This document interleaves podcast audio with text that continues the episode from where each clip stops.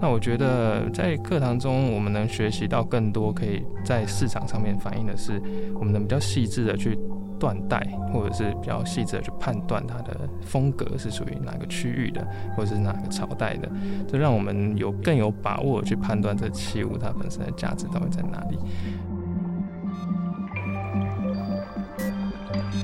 典藏 ARTouch Artbience 艺术环境音。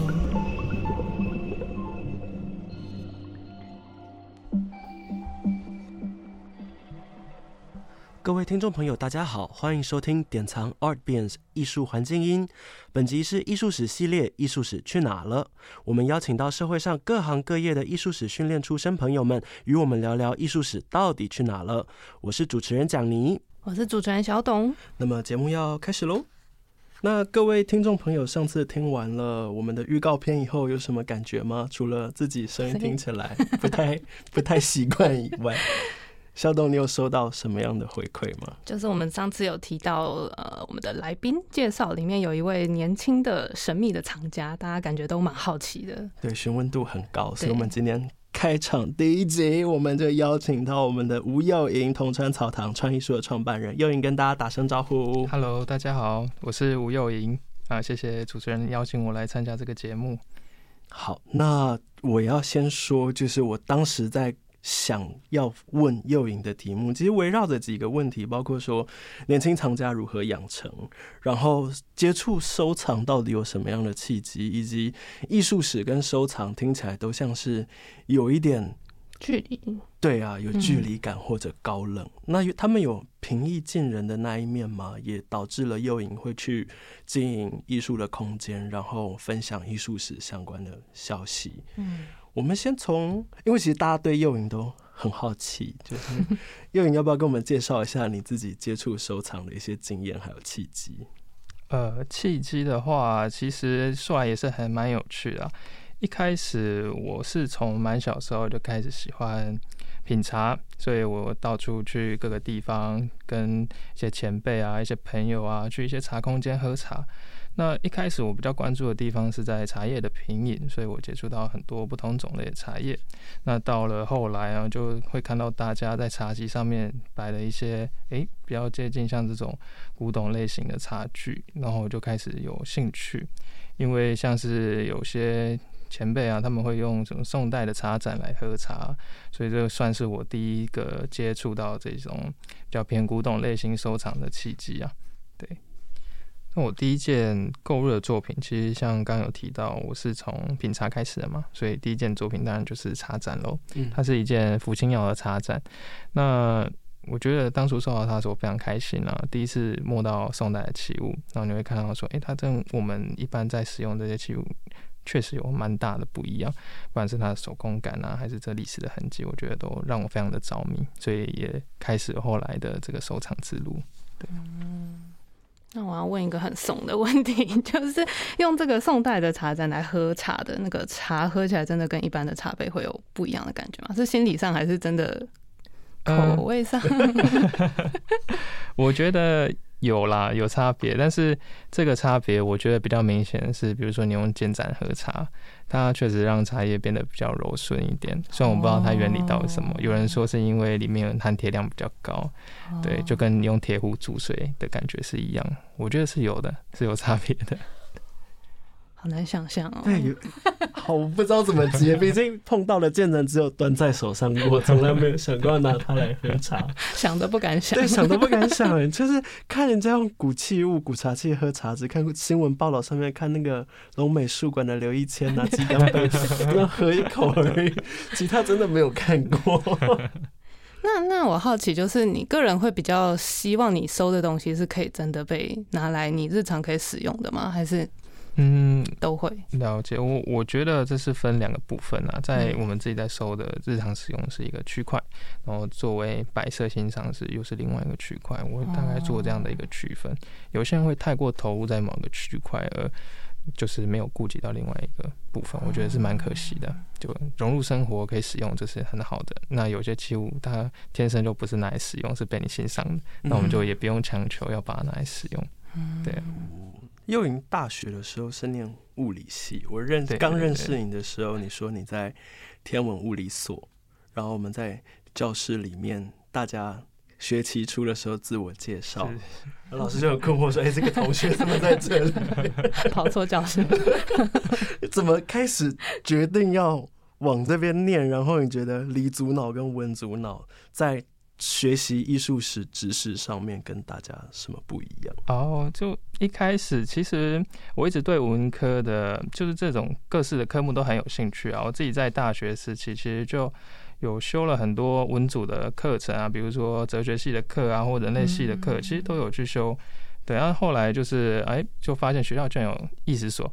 这个研究所，然后那已经靠近我已经快毕业的时候，我就觉得说，哎，我在毕业前应该要去接触一下艺术这个方面的这个知识，所以我就去哎修修看，后来就发现就越来越有兴趣，对啊，所以兴趣上面接触，但我很好奇的是，同样是在面对，譬如说艺术史研究的文章，或者在面对一件作品，你觉得大家训练背景不同之下，你有觉得？大家讨论的方式跟你习惯的学术讨论一样，是是不是蛮有差别的啊？就是我们在阅读文章，其实我一开始是还蛮不习惯的，因为艺术史这个方面的文章，就我觉读起来会觉得说，哎，它非常的多。然后非常的杂，就是一一开始我我毕竟是物理系出身的，我们在读某个物理的主题的时候，我们习惯有一个比较大的架构，那我们再缩小，把它分成几个阶段去来讨论。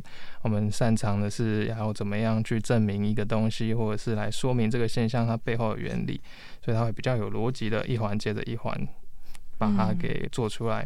那在读艺术史的文章的时候，发现说哇。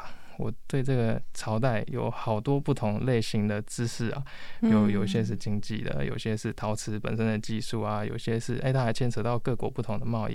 其实刚开始在读的时候是还蛮不习惯的，对呀、啊。嗯，我很好奇是，因为你讲到读论文这件事，因为艺术史。的论文有一个很重要的功课是风格分析。对，你以理组脑来看这些文字，你会觉得这是什么？这个 都是一些感觉，不科学、伪科学。呃呃，其实我我觉得你讲的没有错啊，因因为一开始我在看的时候会觉得说，哎，他是不是缺乏了一些证据？嘿，就为什么他可以这样子去被连接在一起？我对这个方面到现在还是哎、欸、觉得有时候可能没有办法那么的认同，没有被说服。对对对对，没有被说服。你有觉得哪一个特别没有被说服、印象深刻的吗？呃，这意思我也没有。你小心讲，谢老师听。意思也没有什么样的。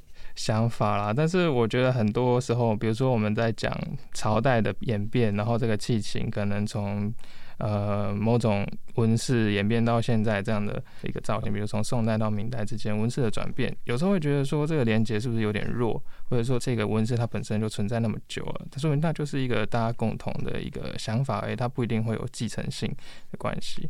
我觉得有时候在看这些纹饰风格的变化的时候，会觉得哎、欸，可能没有那么。有关联性吧，我觉得。嗯，对，嗯，我自己在看的时候，常常因为你讲到跨学门，以前我如果在商学院的时候，我读到经济学的论文，它其实篇幅很短，可能甚至一篇硕论，它在三十到四十页就解决。艺术史的大概都一两百页。对对对对。那三四十页，它其实证明一个经济学的公式成立。他这篇论文就成立了，那我们就不一样，我们需要呃这边出土了什么，对，这边传世了什么啊？我两边比一比，我觉得啊有像哦。然后我每次最受不了的哦哦没哎哎 造次，我觉得有时候没有办法百分百说服我的，就是会说此期间应有关联，但由于目前的证据限制，无法得出一个正式的结论。对。这个比较像是某个学说吧，不能说是一个定论。我觉得，对，啊、对。但这听起来感觉是艺术史本身的特性，不是说用理科脑或文科脑去去了解就会有差别。我觉得啊，站起来了，身为一个局外人，不好意思啊。因为你知道小董的背景吗？就是哦，他就是个不相信艺术的人，背离艺术道路的人。要不要自己跟他说一下？就是曾经在艺术圈待过一阵子，但是后来就毅然决然离开，然后现在就是一个普通的上班族。嗯，嗯，就是我们那个时候就考虑到我们两个人的手背范围的组合。是，假设如果两个人都是。艺术史的信奉者，呃，这回节目就一路哗啦啦的就下去了，然后就是没有所谓讨论的空间，就是哦，艺术史是真理，然后最后东西就结束了。所以我就想说啊，那小董是一个后来离开了艺术圈的人，我觉得需要这样的观点来做交汇。嗯嗯，那你觉得作为一个藏家，艺术史扮演的功能，实际上的角色是什么？或者说，艺术史的定位有改变过你收藏的取向？嗯，我觉得经过艺术史的训练，我自己在面对这些藏品的时候，是能比较准确的去判断它背后的价值。嗯，收藏品就藏家而言，第一个要素一定是它要是美的东西嘛。是，然后它要是真的东西。如果是古董的收藏的话，那除了这两个点之外，我们要判断说，哎，它这个东西是不是？值得收藏，它背后的历史意义、价值大不大，或者是它在整个历史的脉络扮演了什么角色？我觉得这是艺术史可以给我们一个很好的一个训练，或者是给我们一个很好的建议，让我们在面对这些藏品的时候，我们有一个好的标杆可以去选择。嗯嗯。但这件事情我觉得很有趣，是艺术史的学术上的价值能不能被反映在价格上？这件事情，因为像我举个例子好了，我们可能回想过去十年，记不记得可能在二零一五、一一六的时候，定窑白瓷曾经飙过一阵子，然后后来，而且那个时候的建展黑釉茶碗的可能价格并不很高，你可能一颗几千块就可以可以买到，但现在不可同日而语。对啊，那其实他们都可以是艺术史上面的重要课题，是就是。譬如说定窑，你说复烧，譬如说口颜有色又有芒不堪用这些东西，或者建窑它之所以变成茶展，因为它黑釉是适合作为茶文化的一个发展，那这两者都是很有艺术史价值的，但它在价格的波动上面有完全不同的命运。呃，是啊，我但我觉得价格的波动其实取决于现在这个时候。在这个圈子里面，人到底想要推哪一种类型的器物？那像茶盏的风潮，其实就。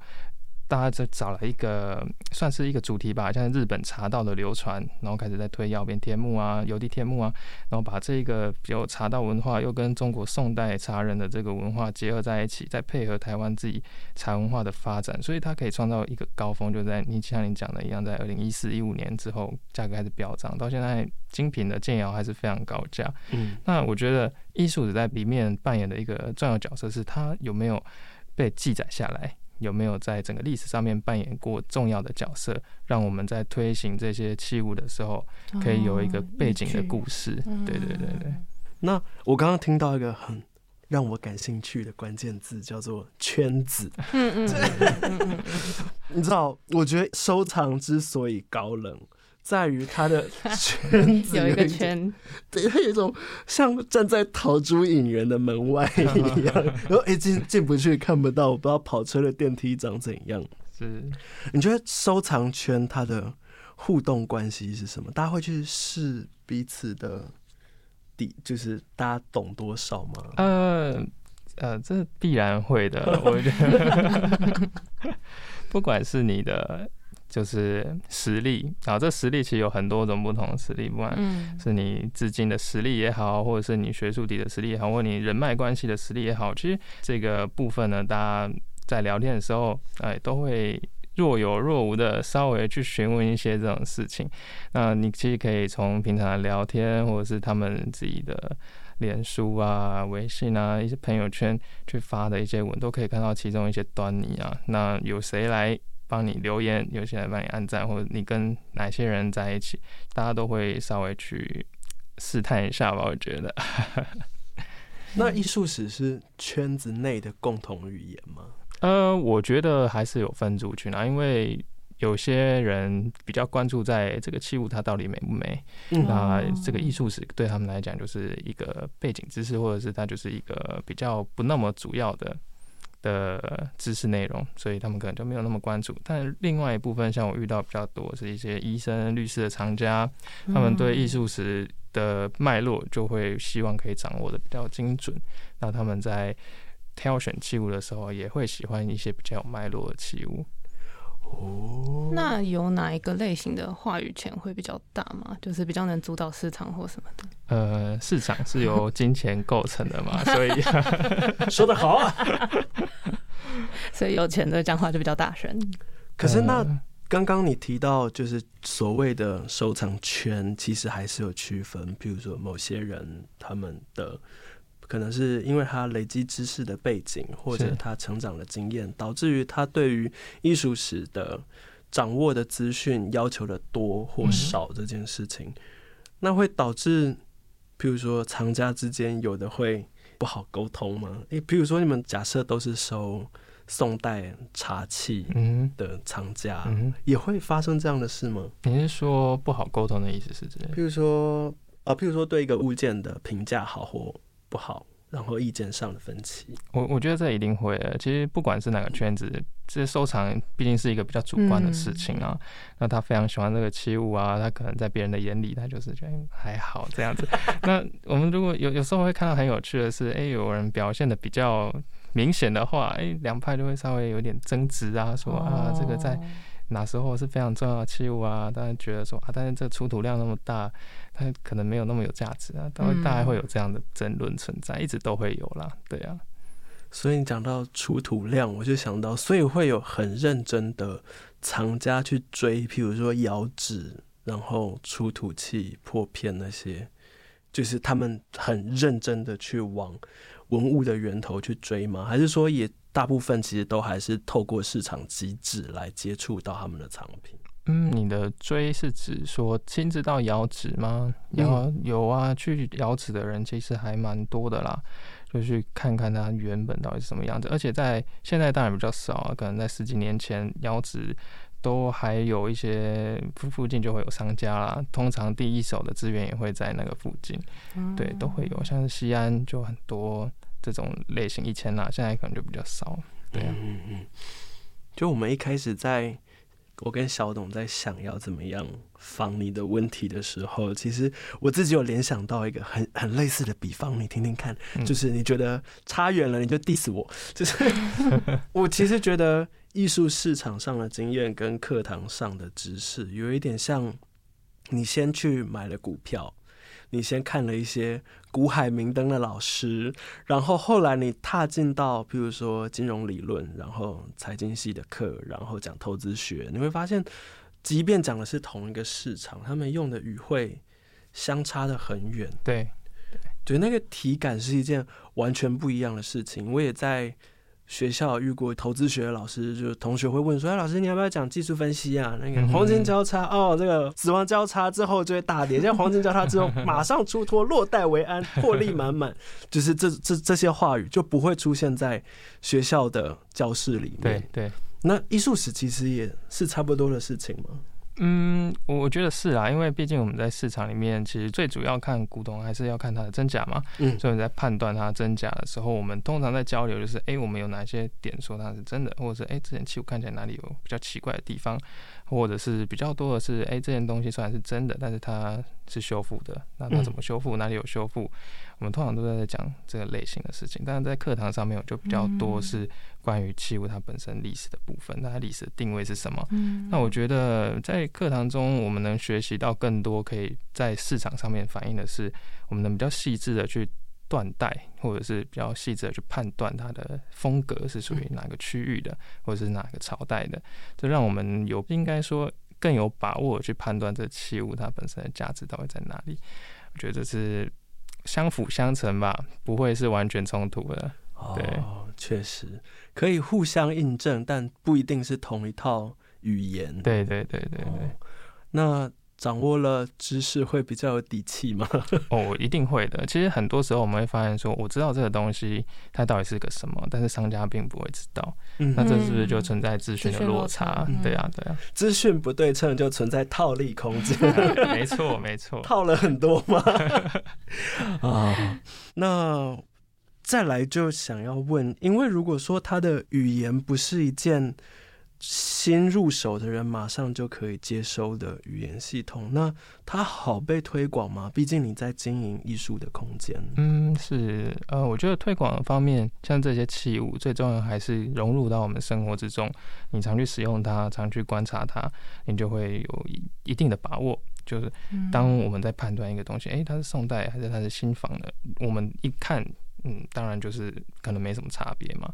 那如果你今天很经常去触碰它，去了解它，那你就会发现说，哎、其中其实有一些蛮细致的差别的。比如说它的手工痕迹啊，当时修胎的时候那些匠人是怎么样修，跟现在为了要去仿制那个痕迹，他们的差别到底在哪里？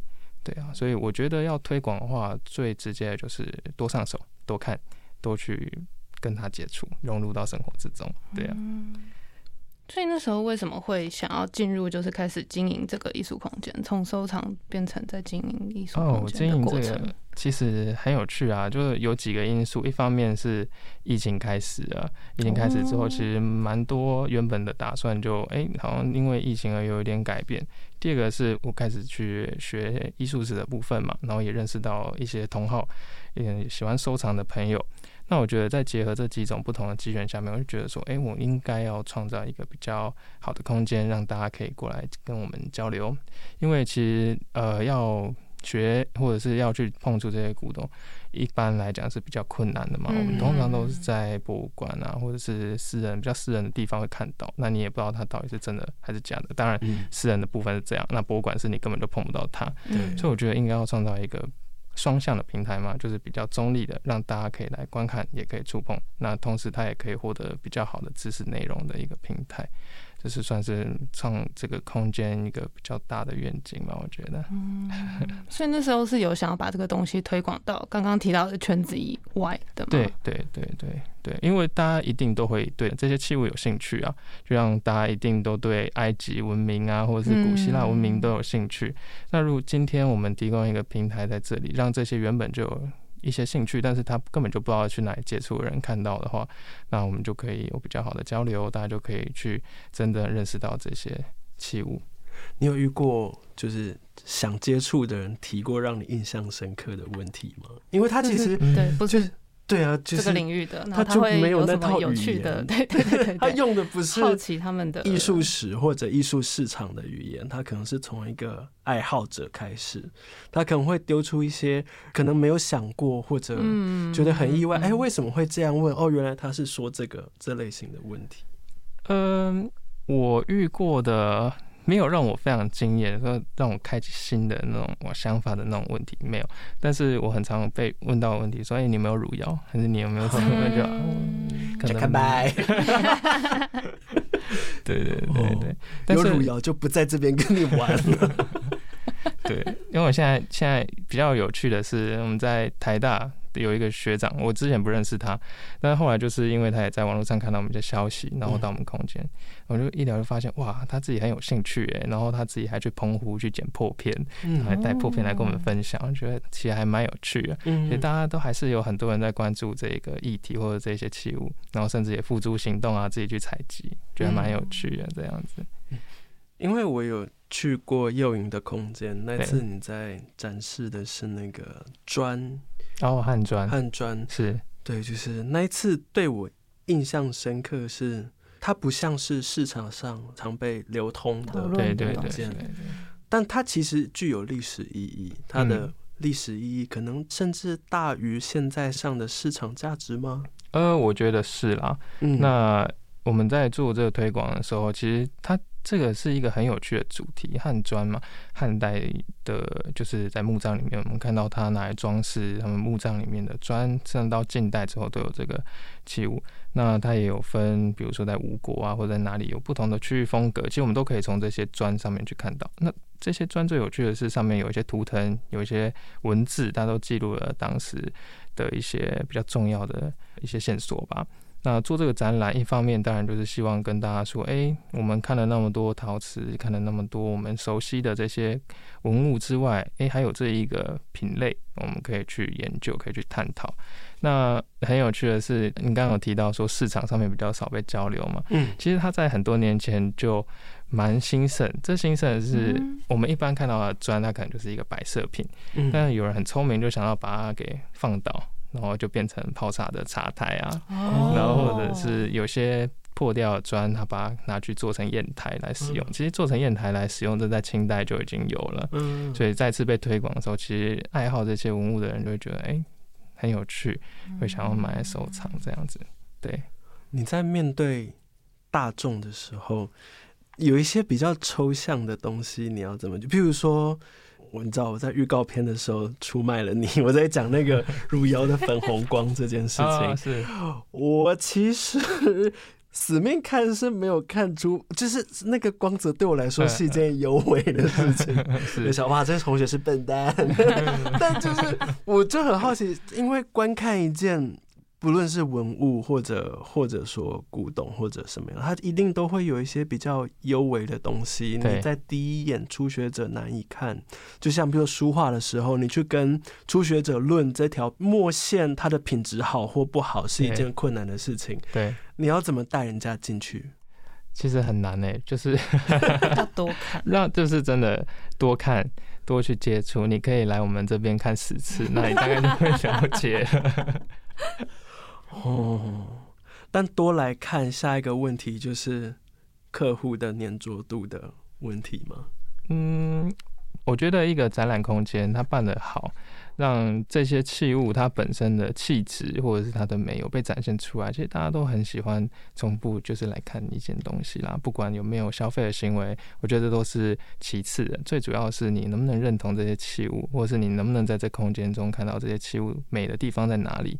那第一次你可能觉得这器物哎，好像看起来还好哎。那第二次、第三次来看的时候，你会发现说，哎，为什么会摆在那边？为什么会想要这样去呈现它？那自然而然，他就会对这些，比如说它这器物的线条啊、它的釉色啊、它的变化产生兴趣，或是更加了解这样子。那嗯，我有点好奇，就是那目前为止，就是空间也经营了一段时间，真的有这种。一开始可能完全看不懂，或者是完全不是这个圈子的人，然后后来他就慢慢的开始，一直都会来这个持续参与这个空间的一些活动。有有有有，我们其实还蛮多人，后来就是很长，就周六周日入坑，对，就 入坑，大家就是跑来喝茶，然后看看你说，哎、哦欸，你们有收到什么新东西吗？哎、欸，很有趣啊，然后甚至有些更执着，就开始来研究啊，那开始说，哎、欸，你看唐五代。定窑啊，长什么样子啊？釉色泛青，跟宋代不一样，就哇，这研究也是。蛮透彻的哎、欸，对啊，他很认真哎、欸，一入手就，比如他找资料，然后找到可以切进这么深的，对对对，他自己去找。我看过有些藏家就自己去下载一些论文啊，就去看呐、啊，哇，天啊，这些有些我也没看过哎、欸。各位听众朋友们，你们听到了，艺术史可以自己从小养成，大家试试看，大家试试看。哦，那你觉得在这个空间里面，艺术史或者收藏变得最平易近人的，就是在上手这件事吗？是是是，还是讲述的方法也是一种让大家亲近的关键？嗯，我觉得都是啊，这两者都是。一方面，你看到这器物距离那么近，你就不会对它产生有距离感。嗯，对。那第二方面呢，我们再透过比较比较平易近人的解释方式吧。第一个，你一眼看到它在那边，然后我们再配合我们的。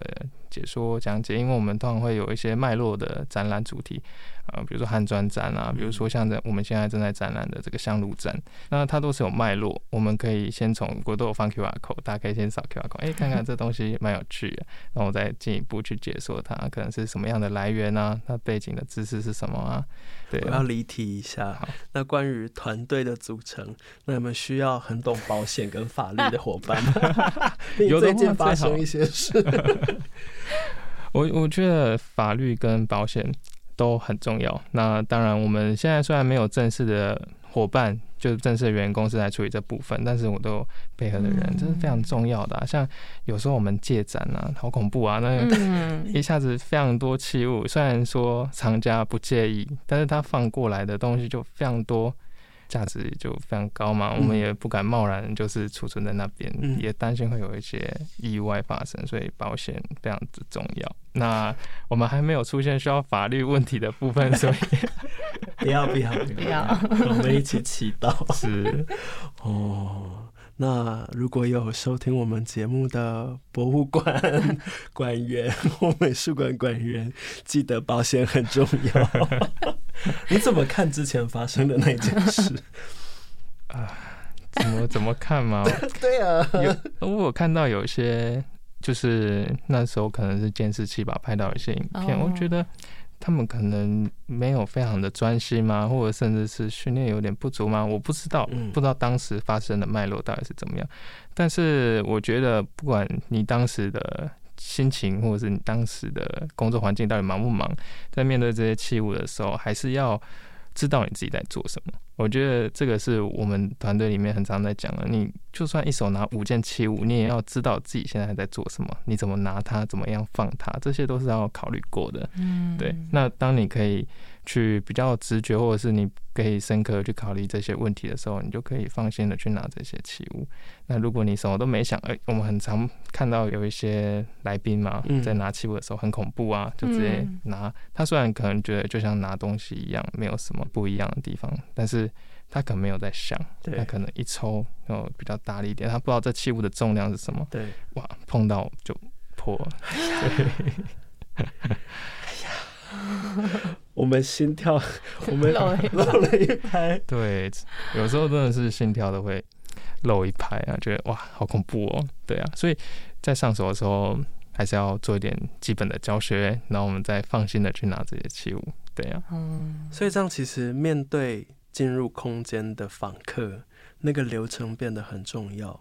他如何在每一个阶段知道他下一步会碰到什么，然后风险是什么？对对，我觉得这是不论是推广收藏或者去接触艺术上面一个很大的难题，是因为前辈的门槛或知识很很多，嗯，那会导致第一次踏进人的人会觉得说，哎，好多规矩哦，是在 卖什么价 值？是，但我觉得这是必要的，像我们。自己去一些前辈的空间，其实他们的规矩比我们还要多，哇，非常非常的多。不然也是看茶壶啊，看盘子啊，或者是看一些利剑啊、青铜器啊，这些不同的器物都有不同的拿法，你必须按着它规矩来。但这是非常需要的，因为他很怕一百个里面错一个，那就完蛋了嘛。对啊。所以这些规矩的成立，我觉得是建立在安全的考量下面。那去参观的人，我觉得。有时候也要自己有一些怎么讲心理建设吗？还是说有一些预想预备的知识再去拿会比较好？所以在我们空间里面，我们也都会跟客户说：“哎、欸，你要怎么样去碰这些器物，怎么拿会比较好？”那当然，我们的防护措施都做得很好了之下，我们还是要稍微跟他讲这个流程是什么。嗯，所以这个空间是鼓励大家去接触这些器物。对对，当然鼓励。那我们在一个。规范下面，大家就可以尽情的去看这些器物，去知道它的触感是什么。嗯，对。你们在空间里面，我记得有开过，比如说讲座型的课。对。那毕竟每个讲者接受的资讯背景不同，或者他养成的途径不同。你有过，比如说他其实确实是很厉害的藏家，但是他讲出来的资讯，你没有办法百分之百都买单的吗？哦，我觉得这个事情很容易发生啦，因为大家毕竟不是。就是非常钻研，把他整个资讯背景啊都了解非常透彻，所以难免都会有一些误差的部分。嗯，那这时候就是我们可以去讨论的地方了。那我觉得这也不会造成很大的沟通困难，除非说他整个体系都错的太离谱。我们就不在这边聊。各位听众朋友们好奇的话，自己去找祐盈的空间。就是我觉得。沟通是因为这件事情有一点超乎在我过去的经验之外。是我比如说去看拍卖会预展，嗯，就大家都是高深莫测的样子，然后大家东西上手以后都不发一语，然后最后就看一看，哦，然后就走掉，然后拍卖会当天再突然来办牌，然后就把东西买下来这件事情。所以我觉得这个空间让我印象深刻的是关于资讯可流通。嗯哼，因为很多时候藏家的。比如说，他的眼力是他自己的资产，嗯，对。对，不愿意交流或什么，不愿意讲。就像我们比如说上陶瓷课的口诀，老师也会说：“哦，那口诀以前人家不外传的，那我现在讲给你们听。”是，对，所以我就在想，你们去建立资讯交流的渠道这件事情，对，那会有同业或者说其他厂家觉得你们透露太多吗？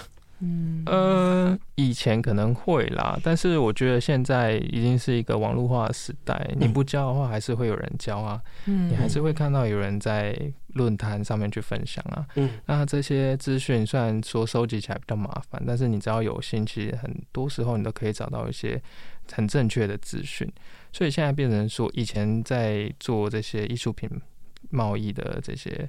商家们，他们可能是靠资讯落差来赚钱的，但是我觉得现今就是这个时代，在做这些艺术品的部分，已经不是靠资讯落差，它更多的是你的附加价值是什么。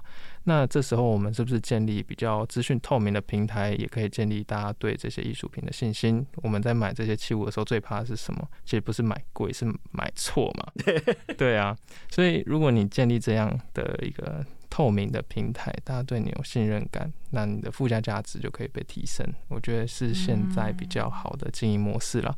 你你如果说啊，这个东西我给你隐瞒了一些资讯，那你是不是去别家，别家就跟你讲了？那你就就没错没错，对啊。那就是我们刚刚的讨论都是围绕着柚颖的，呃，可能是陶瓷类的收藏。那你还有其他关注的艺术史领域吗？就是还是有在收藏其他的一些东西。嗯，我自己收藏的话是还有一些铜器的部分，那只是算是今年才开始的一个领域。嗯、那铜器从嗯商周就有了嘛，嗯，那一直延续到清代，嗯，那我自己比较关注的部分是宋代之后的铜器，商周只有一一些部分而已。那宋代之后的铜器比较多，那会收藏宋代铜器。很有趣的是，当时有花道盛行嘛，嗯，那从这些花器一路到明代，影响到日本的花道发展。我觉得，哎、欸，这些器物有很多很有趣的地方，比如说像是日本有跟中国定制铜器，那有些是中国铜器，但是它看起来非常的有日本的风味嘛，像说竹编造型啦，或者是一些曲线，或者是上面可能有一些。有一些统计是他们家徽类型的，我觉得，哎、欸，这文化的交流其实还蛮吸引我的。所以当初是看到有一个。让你很有兴趣的铜器开始进入这个领域吗？还是这整个转变的过程是怎么样？嗯，它是一个并行的过程。然后在我们的空间当中，其实我们有在推花道课。嗯、对对对，那接近到接触到插花，你就会想说，哎、欸，那是不是也可以用一些古器物来当做这个插花的容器？然后开始从陶瓷慢慢去看到青铜器，然后就。开始收藏这样子，对。你刚刚讲到花道课，我想起那次汉砖展的时候，你们把一个汉砖跟一个花器，也就是那个花道的摆饰品吊在半空中。对对对，看到就觉得，哎哎，汉砖吊这么高没问题吗？因为我们有做好保护的，对对对，非常的稳固，所以应该是没有问题。那我们这个节目是艺术史去哪了？所以我们也是好奇说，就是对于现在正在念艺术史的一些听众朋友，用你这边是不是有一些话想要跟他们说呢？就是想要跟他们分享，或者是有什么建议？嗯，我觉得读艺术史是非常好的一个学门。那你更认识艺术史，它其实是可以创造我们整个市场的潮流还有热度的。你用心去推广一个部分，不，比如说任何朝代也好，或是任何的品类也好，你有丰富的知识，知识都是非常吸引人的。所以我觉得念艺术史跟整个市场是相辅相成。那我也非常鼓励大家。就是藏家朋友们去更了解艺术史的部分，其实可以除了增添你对自己收藏品的概念之外，我觉得也是一个生活中蛮大乐趣。论文都是可以网络上下载的，大家好学起来。对对对，突然变成招生节目了，推坑就大力推吧。那就是艺术史，你觉得？因为毕竟艺术史的学生，他念完这个学门之后，还是会投入到职场上。你觉得艺术史的学生在，譬如说艺术的相关产业，不一定是市场，可能是展览或者教育推广各种分工之下，他们可以去，譬如说补强什么样的技能组合吗？或者发挥自己所学的更大的价值？就你以经营空间的经验来讲。我觉得能补强的部分嘛，就是跟藏家的互动吧。这部分，因为我们一直都是在学校学习，其实我们一进到市场的时候是很难去跟藏家有一个互动。你有很多知识，但是你不知道怎么表达，你也不知道大家想要听什么东西。嗯，所以我觉得在你学习的时候就开始接触一些艺术市场啊，去多跟人家聊天啊，自己手上可能有一些比较基础入门的收藏品啊，你也可以有更多的话题可以去跟人家聊。然后你也知道整个市场脉络是什么，所以当你踏入这个市场的时候，你会比较可以直接知道大家到底想要什么，大家接下来的趋势到底是什么，而不只有知识而已，它是可以被发挥出来的，嗯、可以应用。对对对对，所以其实不只是藏家鼓励多进市场探索，其实艺术史学门的人也很值得去市场上。去看看大家在怎么样的互动，或者说，嗯，我觉得是非常需要的。嗯，要不然，先不用说，呃，古董方面呢，啊，嗯，其实就算是当代艺术，都很容易被宰。啊，对啊 各种韭菜。那说到韭菜，有所谓的藏家新手村吗？就是藏家比较好去接触这个领域，然后比较好出入门上手这件事情。嗯。我觉得博物馆当然是一个很好的地方啦。嗯、那多参加研讨会啊，多参加博物馆展览，我觉得非常好。那一般市场上面是比较少，我们空间算是还蛮值得大家来逛的。那刚刚又莹讲到的，就是藏家新手村的回应，比较偏向是知识面的，就是譬如说去看博物馆啊，或者去听研讨会。藏家毕竟要进入市场，有一些新手上的眉眉角角，你有没有什么经验上可以分享？嗯，我觉得在作为刚入门的人，我觉得多看多接触，然后多闯几间，不管你看到那是一些比较奇怪的古董店也好，或是比较比较有门面的古董店也好，我觉得都可以去试试看。但是在接触的过程当中，你会听到每一个店主。就是他会有一些自己的理论，嗯，那我建议大家在这个时候多看多听，等到你可以建立起自己一个比较好的体系之后，再来下手去买你第一件藏品。因为其实在这个市场，大家都知道有很多人因为听信片面之词而买了许许多多比较奇怪的东西，缴学费，缴学费，对对，缴学费啊，有些学费缴的很大，那不一定 能毕业，所以。对，大家多看多去接触，我觉得非常的重要。然后找一个信任的人，在这个领域比较，不管是知名也好，或是大家比较推崇的人也好，虽然它比较贵，但是我觉得都是作为入手是比较好的部分。对，嗯，很重要的资讯，真的。好，那今天谢谢又颖来我们节目上跟我们分享。节目的最后，要再次向各位听众朋友们征集本季艺术史去哪了最终回大来宾持续征集中，欢迎各位听众朋友点选节目资讯栏回复连接，不管是出卖你身边的强者我朋友，还是向节目团队许愿，告诉我们你心目中的梦幻大来宾都 OK。快来告诉我们你期待跟谁在空中相会吧！拜拜，拜拜，拜拜。thank you.